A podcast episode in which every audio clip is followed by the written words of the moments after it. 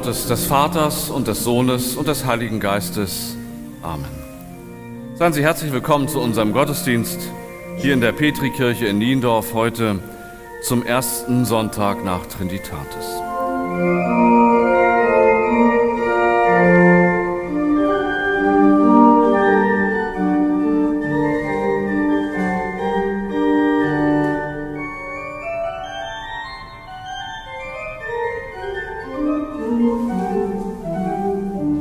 Gnade sei mit uns und Friede von Gott, unserem Vater und dem Herrn Jesus Christus. Amen. Liebe Gemeinde, den Predigtext für diesen Sonntag haben Sie ja eben schon als Evangelium gehört. Ich nehme mir zu Beginn diesen einen Vers 26 aus dieser von Jesus erzählten Geschichte. Und in all dem besteht zwischen uns und euch eine große Kluft, dass niemand, der von hier zu euch herüber will, dorthin kommen kann und auch niemand von dort zu uns herüber. Liebe Gemeinde, über genau diese Kluft gibt es viel zu sagen. Wir sind voneinander getrennt die Reichen und die Armen. Die Kluft zwischen uns zieht sich durch unsere ganze Wirklichkeit und sie ist unterschiedlich tief. Manchmal verläuft sie nur zwischen denen, die in Eigenheimen oder in Mietwohnungen wohnen oder zwischen denen, die zuverlässig mit einem festen Gehalt rechnen können und denen, für die es am Ende des Monats knapp wird. Sie öffnet sich sichtbar in größeren Städten zwischen den Villenvierteln und sozialen Brennpunkten. Sie besteht in unserem Land ja auch immer noch zwischen Ost und West. Und sie tut sich noch viel tiefer auf in der Welt zwischen Ländern, in denen Hunger und Not herrschen und Ländern, in denen Übergewicht längst zum Normal Normalgewicht geworden ist. Es ist eine Kluft mit vielen Namen, Lohnunterschiede, Ungerechtigkeit, gesellschaftliche Spaltung, Ost-West-Unterschiede, Nord-Süd-Gefälle, Industrienationen und Entwicklungsländer. Solche Worte haben wir dafür gefunden. Hier bei uns in der Gemeinde Timmendorfer Strand könnten wir manchmal den Eindruck haben, diese Kluft sei gar nicht so groß, weil es den meisten doch materiell ziemlich gut geht. Soziale Brennpunkte gibt es meines Wissens nach hier nicht. Aber ich nehme durchaus auch hier wahr, dass es materiell arme Menschen gibt. Zahlenmäßig nicht so viele, aber es gibt sie. Es ist bei weitem nicht repräsentativ für unser Land, aber man muss gar nicht weit fahren, um diese Kluft zu erkennen, die auch durch unser Land geht und natürlich durch die Welt, in der wir leben. Das Irritierende an dieser Kluft auf der Seite der Reichen ist niemand, den wir kennen, denn wir sind es natürlich nicht. Dazu gibt es zu viele, die mehr besitzen als wir selber. Das stimmt und stimmt auch wieder nicht. Denn als Bewohnerinnen und Bewohner einer der reichsten Industrienationen der Welt können wir uns kaum wirklich zu den Armen zählen. Ist die andere, die reiche Seite doch die, auf der wir uns befinden? Die große Kluft besteht und es ist unmöglich, hinüberzukommen. Wir gelangen weder auf die Seite der Armen noch auf die Seite der Reichen. Die Geschichte, die Lukas uns erzählt, ist wie ein Spiel mit verschiedenen Orten, an denen man gerne wäre und Orten, an denen man nicht so gerne wäre. Auf der einen Seite lebt herrlich und in Freuden der reiche Mann in seinem Haus, erlesen, in Purpur und kostbarste Seide gekleidet. Und draußen vor seiner Tür liegt der Arme. Er bettelt um Essensreste wie ein Hund am Tisch.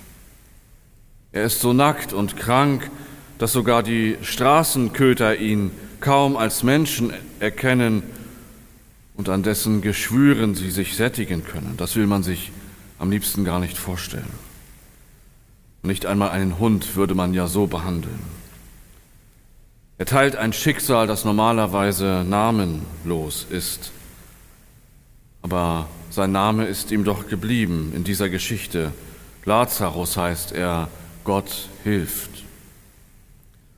Und ja, Gott hilft ja auch, allerdings erst recht spät nach dem Tod, als Engel Lazarus an einen Ort tragen, so sicher und geborgen wie kein anderer in Abrahams Schoß.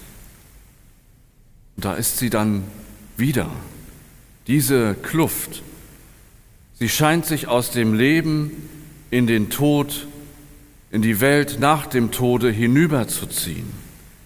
Abrahams Schoß, in dem Lazarus liegen darf auf der einen Seite und die Hölle, in der der Reiche schmort, auf der anderen.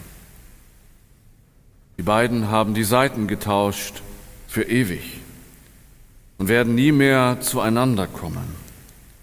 Und weil sie schon gestorben sind, leben sie noch heute merkwürdige Vorstellungen davon, dass es vielleicht so sein könnte, dass sich alles schon irgendwann einmal ausgleichen wird, wenn nicht schon in diesem Leben, dann wenigstens aber immerhin nach dem Tod. Und so richtet man sich ein auf seiner Seite der Kluft. Für die Reichen ist das keine besondere Zumutung, denn sie leben ja herrlich und in Freuden. Und was weiß man schon von dem, was nach dem Tod kommt? Für die Armen der Stadt, des Landes und der Welt ändert sich im Leben nichts.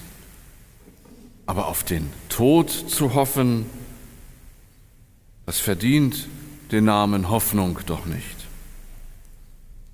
Über diese Kluft kann man viel nachdenken und eine Weile gebannt und geradezu gelähmt darauf starren.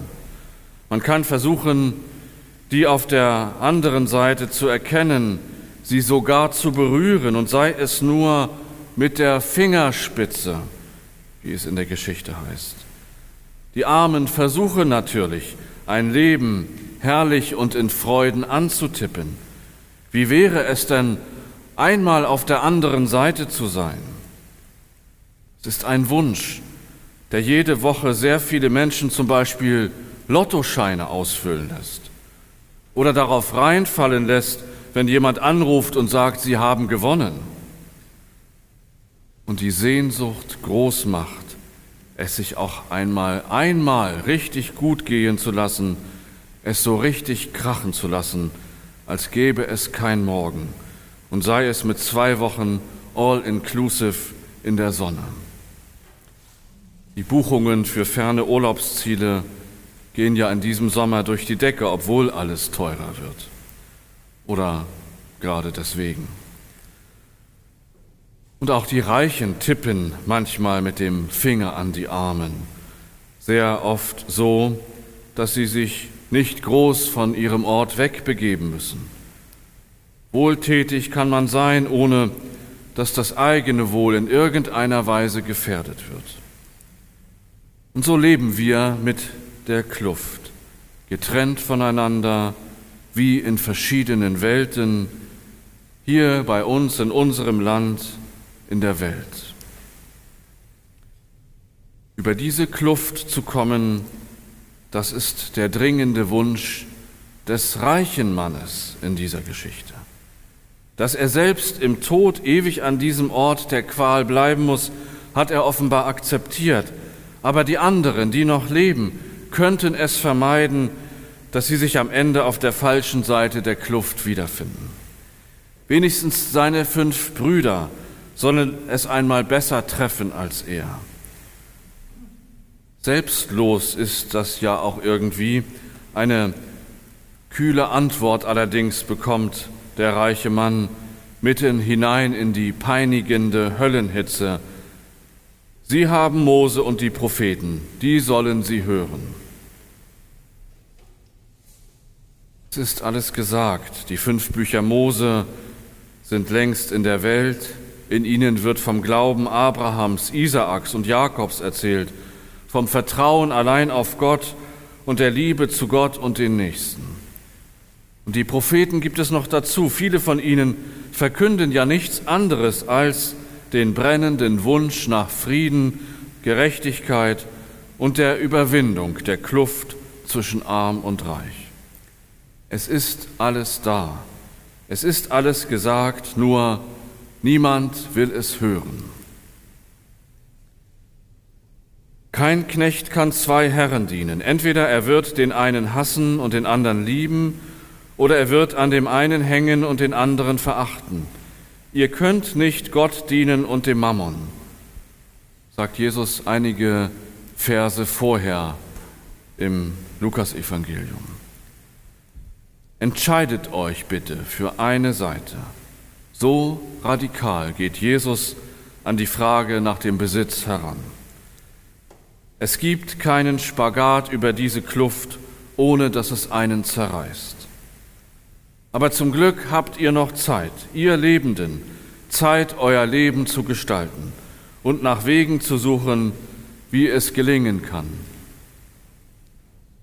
Gerade jetzt, wo die Fragen nach Reichtum und Armut aktueller sind als je zuvor, jetzt wo die Preise steigen und nicht klar ist, wer von den Gewinnern eigentlich herrlich und in Freuden leben kann. Und es gibt viele Menschen, die wissen, dass es so nicht weitergehen kann. Der Krieg in der Ukraine hat eine beispiellose Spendenbereitschaft erzeugt. Es sind fast 800 Millionen, das höchste Spendenaufkommen, das nach dem Zweiten Weltkrieg jemals für eine einzelne Katastrophe gesammelt wurde. Und die vielen Zeit- und Sachspenden, das ehrenamtliche Engagement für Flüchtlinge sind dabei noch nicht einmal eingerechnet, weil sich das ja gar nicht berechnen lässt. Da wurde und wird nicht nur an die Not anderer Menschen kurz mit dem Finger angetippt, sondern zupackend und tatkräftig geholfen, weil es eben viele Menschen gibt, die über diese Kluft nicht hinwegsehen. Ich glaube, so kommen wir zueinander und tatsächlich über diese Kluft hier bei uns vor Ort, in unserem Land und in der Welt. Und der Friede Gottes, der höher ist als alle Vernunft, bewahre unsere Herzen und Sinne in Christus Jesus, unserem Herrn. Amen. Thank you.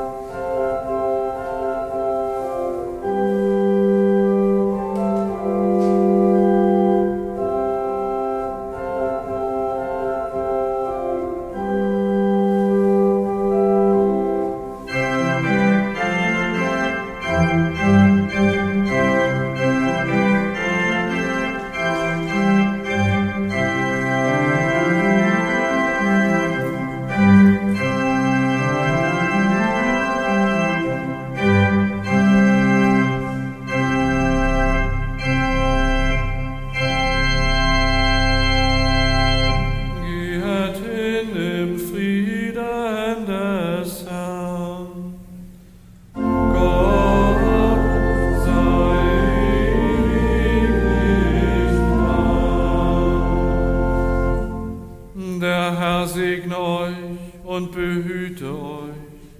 Der Herr lasse leuchten sein Angesicht über euch und sei euch gnädig. Der Herr erhebe sein Angesicht auf euch und gebe euch Frieden.